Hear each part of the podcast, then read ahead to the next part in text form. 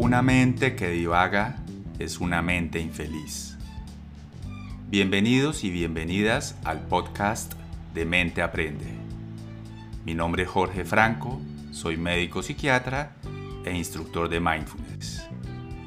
En este espacio hablaremos temas de psicología, psiquiatría y salud mental en general y aprenderás herramientas que te ayudarán a cultivar una mejor salud mental, a vivir en el momento presente y a tener una mejor relación con tu mente.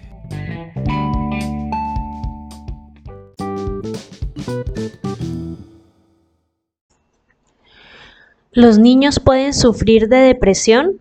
Esta pregunta es muy recurrente y habla un poco acerca del estigma que manejan las personas sobre la salud mental y del desconocimiento del origen de las enfermedades mentales, ya que muchas veces caemos en el mito de asegurar que este tipo de padecimientos y más en los niños son problemas de carácter o de crianza.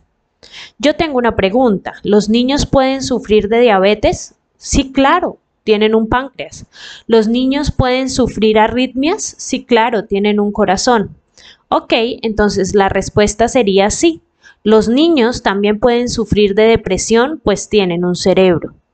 Ya que todo niño esté triste, no es un niño deprimido, ni todo niño desmotivado es un niño deprimido, hay que realizar una evaluación por un profesional calificado, ya que es una enfermedad que puede ser tratada y puede tener una mejoría significativa en la calidad de vida para el niño, niña o adolescente si se llega a prestar atención a tiempo.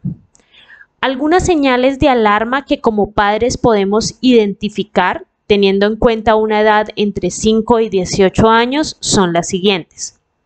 Episodios frecuentes de llanto sin motivo aparente. Poco interés frente a las actividades que antes disfrutaba. Cansancio y problemas de concentración.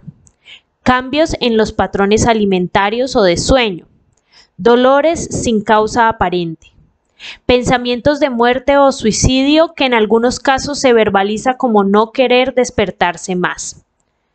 Para finalizar, ¿sabías que en el año 2019, según el informe del Instituto Nacional de Medicina Legal, se presentaron 786 muertes por suicidio, de las cuales 149 fueron en niños, niñas y adolescentes entre los 5 y 18 años? Es decir, Casi el 19% de las muertes por suicidio ocurren en niños, niñas y adolescentes en Colombia.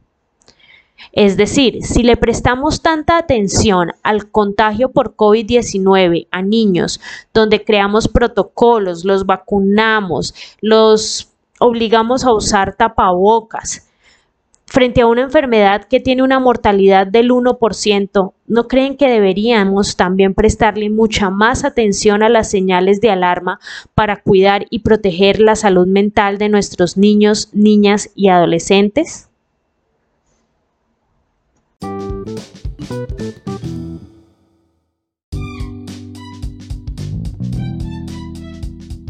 Gracias por acompañarnos. Te esperamos en el próximo episodio.